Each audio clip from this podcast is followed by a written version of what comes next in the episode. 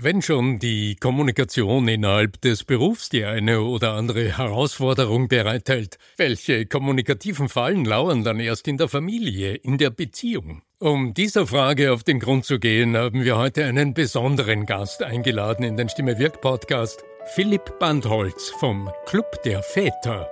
Bleibt dran. Der Ton macht die Musik. Der Podcast über die Macht der Stimme im Business mit Arno Fischbacher und Andreas Giermeier. Für alle Stimmbesitzer, die gerne Stimmbenutzer werden wollen. Wenn es auch im Stimme wirkt Podcast so oft um Business-Themen geht, also um die Kommunikation mit Kunden, mit äh, Klienten, mit dem Publikum. Heute geht's um ein, wahrscheinlich die heikelsten Momente der Kommunikation generell, Heute geht's um die Beziehung. Und ich freue mich sehr, dich heute im Stimme wirkt Podcast begrüßen zu dürfen, lieber Philipp Bandholz. Grüße dich. Hallo, vielen Dank, dass ich hier sein darf. Arno, ich freue mich aufs Gespräch. Ja, ich mich auch. Der Club der Väter ist ein Ding. Ich sehe vor mir gerade auf deiner Webseite den Blog für authentische Vaterschaft. Philipp, wie kommt's dazu? Was ist das genau, was du tust? Äh, sag unseren Zuhörern doch ganz kurz mal, gib uns eine Idee vom Umfeld, mit dem du zu tun hast. Ich helfe Vätern dabei, das Familienleben zu gestalten zu Hause, das sie sich wünschen. Wow. oh, okay. Also wenn ich's, wenn ich's richtig äh, höre, den, den Rahmen zu schaffen als Mann ähm, in der Familie, das hat ja mit vielen unterschiedlichen Dingen zu tun. Wenn, wenn du so in deine Arbeit hineinhörst, also wenn du dir so anschaust, was so die besonders wichtigen Themen sind, die da auftauchen, plauder ein bisschen aus der Schule. Was sind denn die Dinge, mit denen Menschen zu dir, Männer, Väter zu dir kommen? Ja, das ist ganz vielfältig. Ich habe viele Klienten. Also ich glaube, das Thema, mit dem ich unterwegs bin, ist ein wichtiges Thema, das viele bewegt. Dementsprechend ist es schwierig, das so runterzubrechen auf das eine große, aber ich probiere es trotzdem mal. Ich würde sagen, es herrscht eine Unzufriedenheit bei gleichzeitiger großer Chance. Vaterschaft hat sich verändert in den letzten Jahrhunderten und zwar massiv. Und ich bin Teil einer Generation, die, ich würde sagen, ihre Vaterschaft gestalten kann. Ein Satz, der schön trifft, der von Jesper Juhl kommt, ist, wir wollen es nicht machen wie unsere Väter, aber wir wollen auch keine zweiten Mütter sein. Und da steckt jetzt dahinter dann die Frage, ja, was wollen wir denn dann? Und wir können es uns mhm. im Grunde aussuchen. Wir können Vaterschaft so leben, wie wir das wollen. Wir haben aber wenig Vorbilder. Und wir sind häufig nach der Geburt des ersten Kindes in so einem Raum, in dem wir uns nicht auskennen. Und das äh, mhm. äh, ist kombiniert mit der Tatsache, dass gerade Männer sich gerne in Räumen bewegen, in denen sie sich gut auskennen. Mhm. Und das führt zu Dynamiken innerhalb der Familie, bei der häufig das Outcome ist, dass die Frau relativ unzufrieden ist, dass sie das Gefühl hat, den Großteil der Verantwortung zu tragen, dass sie das Gefühl hat, für alles zuständig zu sein. Und sie schimpft und meckert, und es bringt aber nichts. Der Vater macht und tut und versucht ihr alles recht zu machen, aber es gelingt einfach nicht. Und er weiß mhm. immer weniger, was er denn jetzt eigentlich tun soll, was eigentlich das Richtige ist, und sie wird immer unzufriedener. Und dieser Teufelskreis dreht sich jahrelang und dann kommt irgendwann der Vater zu mir und sagt, Philipp, ich weiß nicht mehr weiter, wie komme ich aus der Nummer wieder raus? Ich nenne das die Prinzenrolle, dabei helfe ich ihm dann. Also auf der einen Seite die eigene Rolle neu zu definieren, aber auf der anderen Seite, du hast es äh, gerade äh, angesprochen, auch das, was man als Mann im Berufsalltag erlebt, nicht so eins zu eins ähm, als, diesen, als diesen gewohnten Kommunikationsrahmen ins Private zu übertragen. Aber Bevor wir weitersprechen, Philipp, ähm, mich interessiert so brennend, wie kommt es eigentlich dazu, dass du dich heute als Berater, als Coach, ähm, als Begleiter mit diesen Themen beschäftigst? How come? Wie kommt's? Ich habe studiert und das recht erfolgreich. Geografie habe ich damals studiert mit einer Spezialisierung auf Klimatologie, also ganz fremd im Vergleich zu dem, was ich ein sehr wichtiges Thema, sehr aber was ganz Thema. anderes, mhm. als ich ja heute mache. Und ähm, ich habe mich auf die Jobs nach dem Studium vorbereitet. Ich war dabei, meine Masterarbeit zu schreiben, habe die dann abgegeben und wollte halt nahtlos in den Job übergehen. Ich hatte damals meine erste Tochter schon und habe so ein bisschen Druck verspürt, Geld zu verdienen. Und in der Zeit mich selbst coachen lassen, um Bewerbungsgespräche gut zu bewältigen und habe äh, mhm. diesen Markt entdeckt, diesen Beruf überhaupt erst entdeckt des Coaches und habe sofort gespürt, dass ich das machen will. Und ähm, mhm. interessanterweise war meine Masterarbeit unglaublich schlecht, weil die wissenschaftliche Arbeit mir nicht so gelegen hat. Der Professor hat mir die Chance gegeben, das Ganze nochmal neu zu machen. Und dann habe ich gesagt, machen wir gerne, weil ich wollte mir meinen Schnitt nicht versauen und habe diese neue Masterarbeit nie abgegeben, weil ich damals entschieden habe, Coach zu werden, weil ich gemerkt habe, alles in mir schreit danach und ruft danach und ich kann das und dafür bin ich geboren und das ist genau das, was ich machen will dann bin ich natürlich voll auf die Fresse geflogen, weil ich war unglaublich naiv und ähm, dachte, ich kann das einfach so, weil ich habe ja so viel Talent, was auch stimmt. Aber Talent bringt nichts, wie wir wissen, wenn man nicht auch eine gewisse Disziplin hat und arbeitet und lernt. Und so musste ich schmerzlich erfahren, wie das ist, zu scheitern. Und ähm, meine erste Ehe ist gescheitert dann auch. Vieles gleichzeitig, ich will das jetzt nicht zu sehr in die Länge ziehen, das kann man in meinem Podcast alles im Detail nachhören. Aber so kam ich zum Thema. Ich hatte viel mhm. pädagogische Erfahrung, habe immer auch neben der Uni in pädagogischen Berufen gearbeitet, danach dann auch, erst an der Schule, dann in der Kita. Und ich habe mich auseinandergesetzt mit der Frage, wie es zum Scheitern meiner Ehe kam. Und ich habe Antworten auf diese Frage gefunden und habe in dieser Kita gesehen, dass die ganzen Väter dort die gleichen Fehler machen wie ich. Und so kam ich zu dem Thema und dann habe ich begonnen mit einem Podcast und dann ins Coaching, die Ausbildung gemacht, etc. pp. Mhm. Lange Rede, kurzer Sinn. Mittlerweile schon eine dreistellige Zahl an, an Vätern intensiv gecoacht und bin erfolgreich mit dem, was ich tue und gut darin. Und äh, das war, das war der Weg für mich. Das klingt nach einer echten Berufung, Philipp, so wie du es erzählst. Lass mich nochmal zurückgehen zu der Frage nach den Themen deiner Kunden. Wenn es jetzt um die Beziehung geht und wenn ähm, im Grunde hier so ein Missverständnis ähm, im Lauf der Zeit sich aufbaut, welche Hintergründe siehst du? Also warum ist das eigentlich so?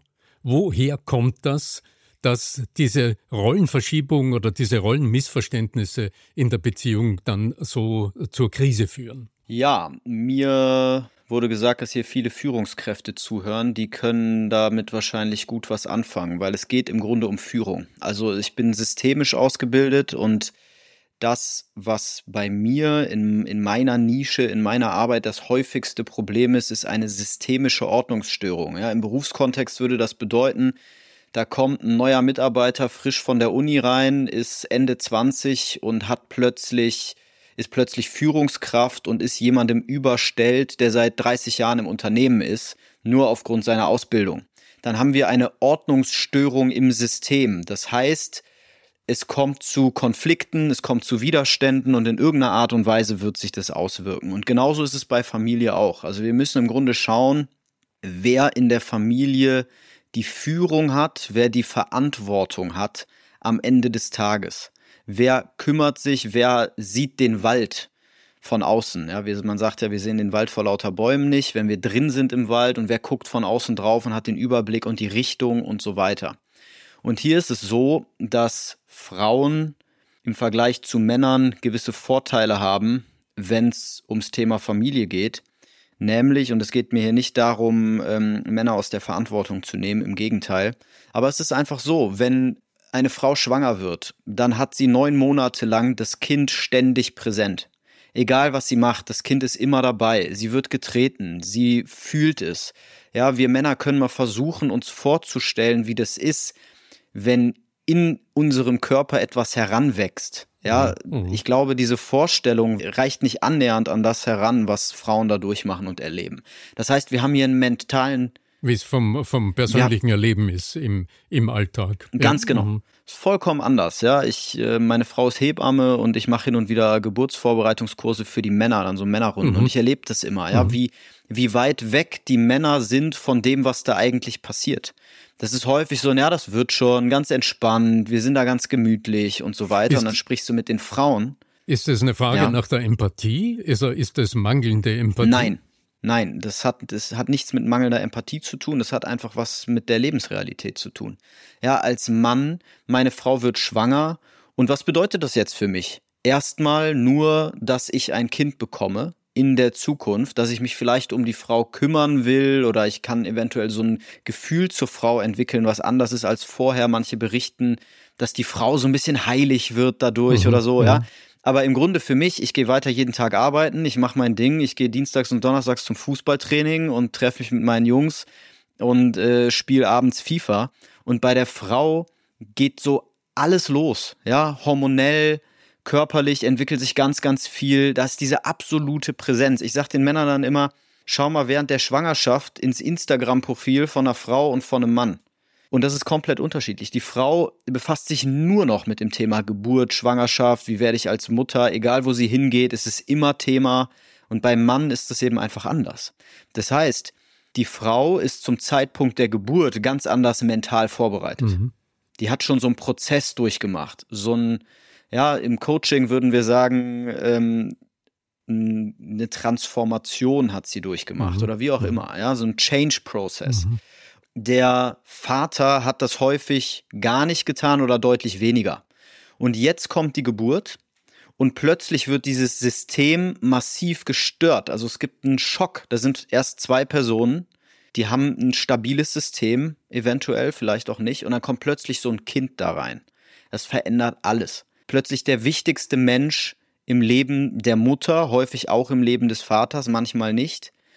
Und das heißt, ich bin dadurch als Vater erstmal so ein bisschen in einer komplett neuen Situation. Als Mutter natürlich auch, aber wir gucken jetzt erstmal den Vater an.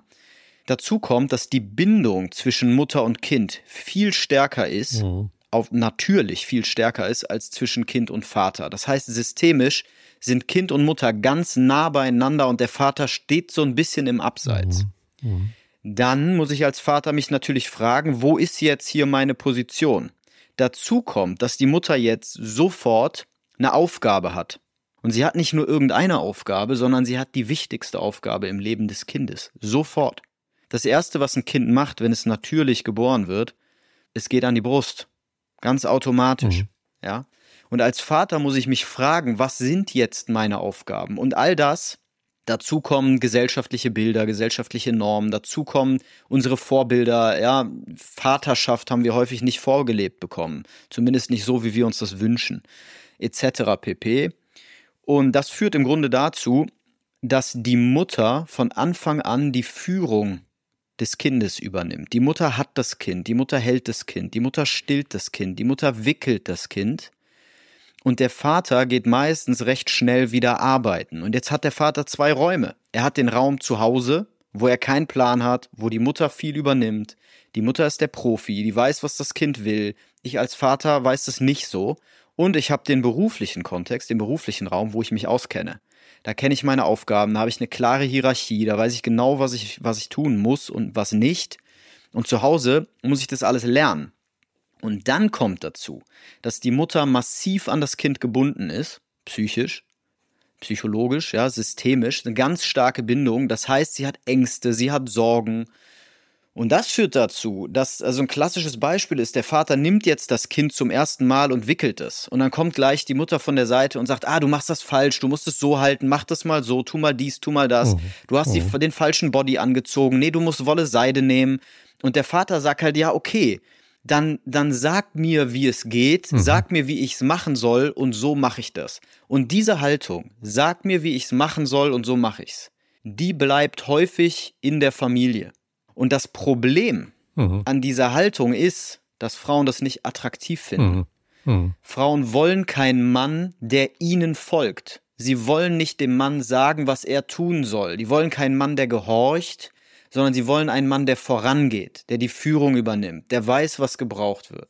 Jetzt sind wir, Philipp, ja beim klassischen Crash in der Kommunikation, also wo im Grunde zwei, ähm, zwei Ansprüche aufeinander prallen, oder? Mhm. Auf der einen Seite die Situation, die du erzählst, die entstanden ist und die ein, ein Kommunikationsmuster generiert, entstehen lässt mhm. und gleichzeitig ist aber jetzt die äh, Beziehung zwischen Mann und Frau gestört. Jetzt sind wir also mitten im Grunde in der Kommunikation, also in dem Thema, mit dem wir uns ja hier im Podcast so intensiv beschäftigen.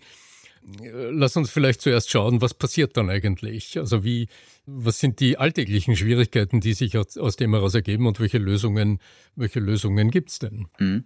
Wie kommt man raus aus der Misere? Ja. Also wie bleibe ich als Mann für meine Partnerin attraktiv? Und gleichzeitig aber, wie handle ich den Alltag? Ja, also erstmal zur Symptomatik. Du hast äh, gefragt, welche Probleme entstehen daraus. Das ist dann häufig, je nachdem natürlich, wie weit ich in diesem Stadium bin, wie weit ich in diesem Teufelskreis, in dieser Spirale schon drin bin, ist die Symptomatik dann häufig, dass die Frau sagt, ich kann mich einfach nicht auf dich verlassen. Du bist wie ein drittes Kind für mich ich muss mich hier um alles kümmern. Der Mental Load ist ein schönes Thema. Ja, mein Mental Load ist so mhm. groß. Ähm, ich kann nicht mehr entspannen.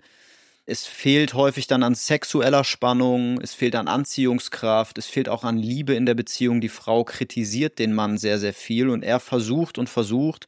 Und er sagt häufig dann so Dinge wie, egal was ich mache, ich mach's falsch. Das ist die mhm. Symptomatik. Wie komme ich da raus? Ich komme da raus im Grunde, indem ich als Vater in die Verantwortung gehe. Das heißt, ich muss anfangen, für mich einzustehen, zu mir zu finden und aus dieser Sag du mir, was ich tun soll und ich tu's Situation rauszukommen. Ich sage immer, der Mann ist im Grunde ein Angestellter der Frau. Ja? Die Frau sagt, wir müssen noch einkaufen. Der Mann sagt, okay, schreib mir eine Liste, dann gehe ich einkaufen. Und der Mann muss vom Angestellten zum CEO werden. Und diese Metapher hinkt an manchen Stellen, die ist nicht ganz perfekt, aber sie beschreibt es trotzdem ganz gut. Also im Grunde brauche ich einen Überblick.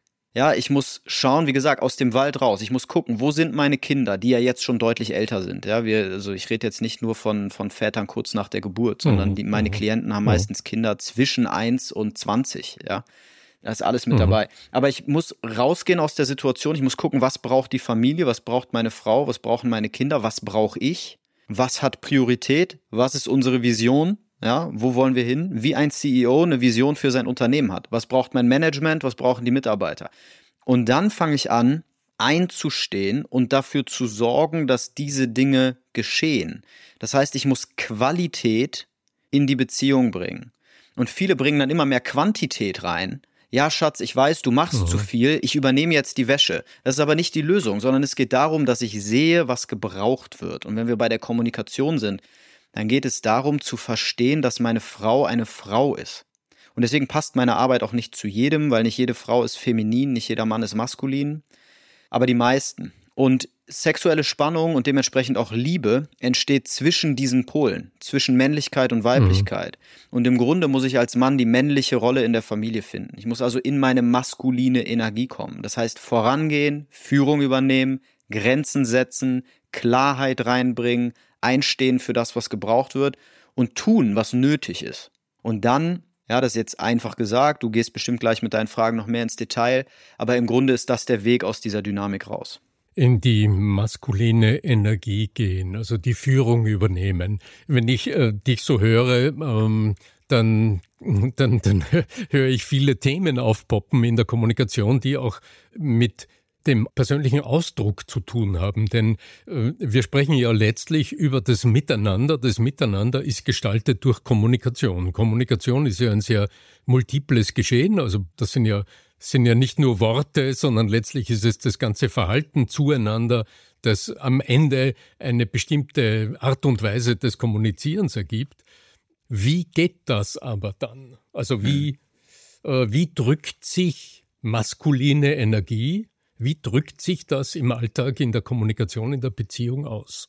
Ja, sehr schöne Frage, auf ganz viele unterschiedliche Art und Weisen. Also Energie ist ja häufig so ein esoterischer Begriff und schreckt auch viele ab. Deswegen vielleicht kurz, was ich dazu meine. Ich meine damit nichts Spirituelles, sondern ich meine damit im Grunde die Datenmenge, die wir empfangen. Ja, also wir beide sprechen jetzt. Ich sehe deine Körpersprache, ich sehe deine gerunzelte Stirn, deine Mimik, ich höre deine Stimme.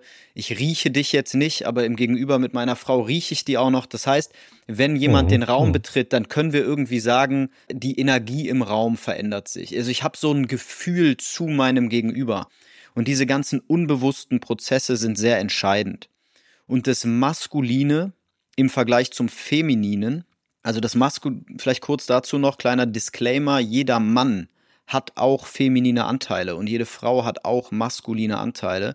Und ich betrachte im Grunde Kommunikation zwischen Männlichkeit und Weiblichkeit. Das wäre so meine Brille, aus der ich auf diese, auf diese Dynamiken gucke. Das Männliche ist rational, zielorientiert, ja, lösungsorientiert, klar, gleichbleibend, stabil. Das Feminine ist emotional, schwankend, intuitiv, impulsiv etc.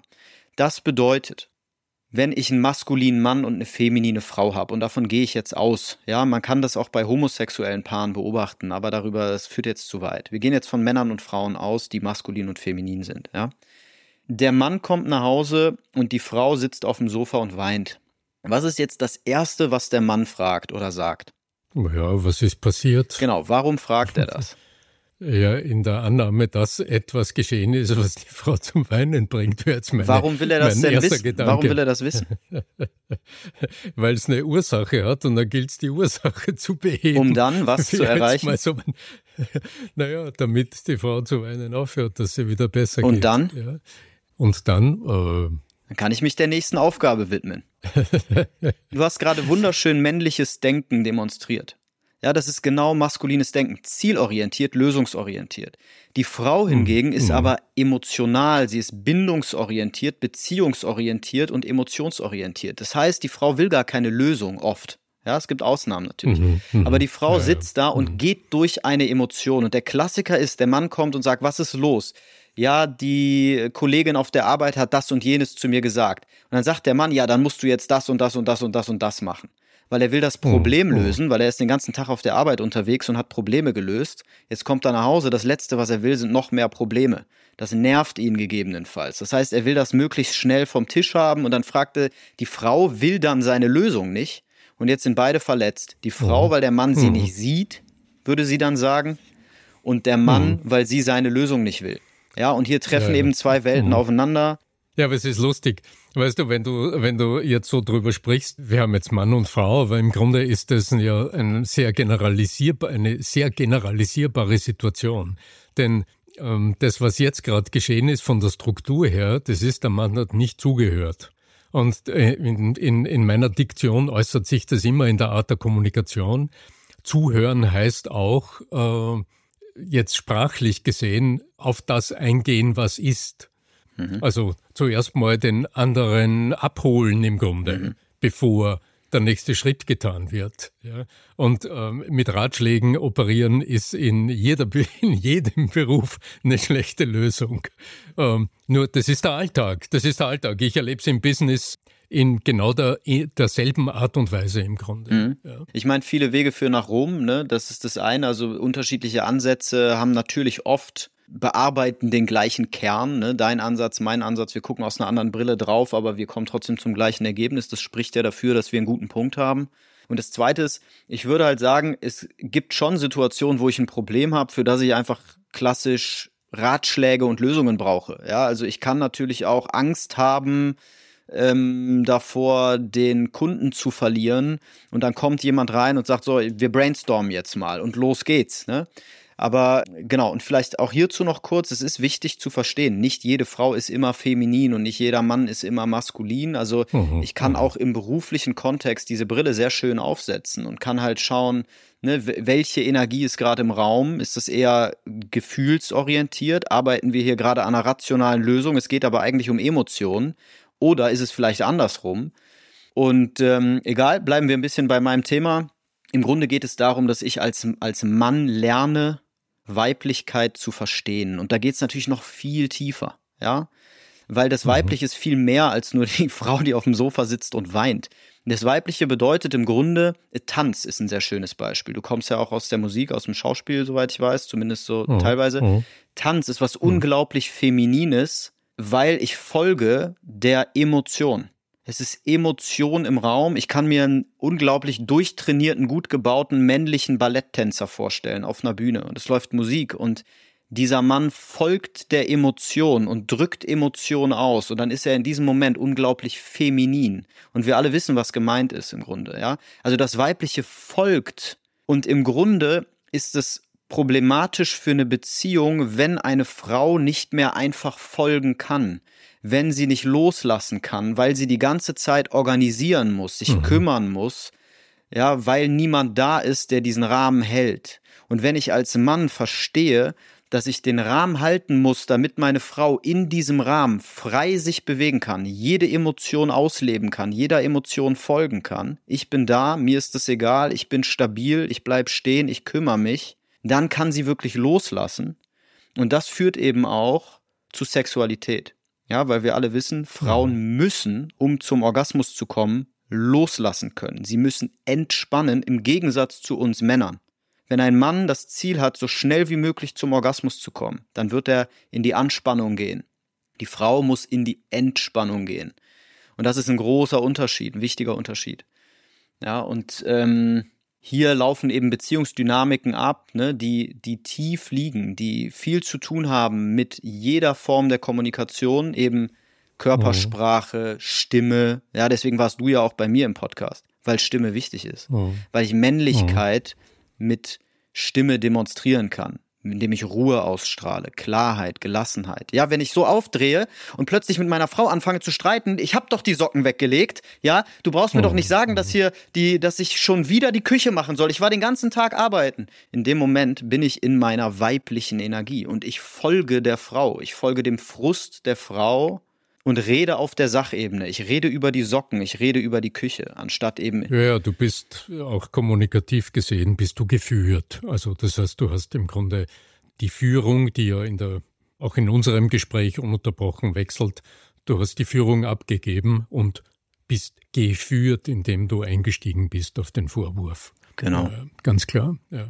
Ja, ist interessant, wohin uns das Gespräch heute führt. Vielleicht noch abschließend, Philipp, wenn ich dir zuhöre, im Grunde ist es ja jetzt so ein, so ein äh, Durchmarsch sozusagen durch äh, eine ganze, eine ganze Fülle von unterschiedlichen Stationen in diesem äh, komplexen Beziehungsgeschehen zwischen Mann, Frau und dieser, dieser systemischen Situation in der Familie, wenn hier äh, ein Kind dazukommt oder wenn das, wenn sich das dann weiterentwickelt und das System quasi knirscht was sind denn so ein, zwei ganz praktische, ach ja, du weißt schon, ja. ja, so Dinge, die man auch jetzt mal über einen Podcast sagen kann, ohne eingehendes Beratungsgespräch. Ja. Was wären so ein, zwei so ganz praktische Empfehlungen, die du den Vätern unter unseren Zuhörern, aber vielleicht auch den Müttern und Gefährtinnen, die hier zuhören, mitgeben mhm. kannst? Also ich bleibe jetzt erstmal gerne bei den Vätern. Ich würde gerne den Vätern Dinge mitgeben, weil das Unterschiede sind und ansonsten rede ich jetzt wieder eine Viertelstunde.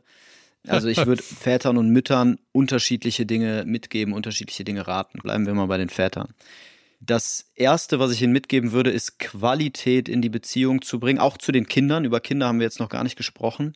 Ja, es ist unglaublich mhm. wichtig für meine Beziehung, dass ich gut mit meinen Kindern bin, dass ich meine Kinder führen kann, dass die Frau weiß, ich kann den mit dem Kind alleine lassen. Das ist mir vollkommen egal, da bin ich ganz entspannt mit als Frau. Ist wichtig für die Beziehung. Qualität ist wichtiger als Quantität. Ja, ich habe auch viel zu tun. Ich hatte jetzt gerade einen Workshop bei der Polizeidienststelle hier in Soest. Da geht's ja viel um, ich habe wenig Zeit. Führungskräfte waren da, aber auch Schichtdienstmitarbeiter natürlich ja, ich habe wenig Zeit, ich bin wenig zu Hause, wie kann ich trotzdem eine Top-Beziehung zu meinem Kind aufbauen? Es geht. Es geht um Qualität. Das bedeutet Präsenz. Präsenz ist ein ganz wichtiges Thema, wenn es um Beziehung geht, aber vor allem, wenn du mich fragst, wenn es um Männlichkeit geht. Es hat viel mit Fokus zu tun. Ja, das heißt, wenn ich mit meinem Kind bin, dann bin ich mit meinem Kind. Wenn ich arbeiten muss, gehe ich arbeiten. Das heißt, ich sage zu meinem Kind, pass auf, ich muss jetzt noch gerade eine Viertelstunde ins Büro diese E-Mail beantworten, weil die schwirrt mir im Hinterkopf rum.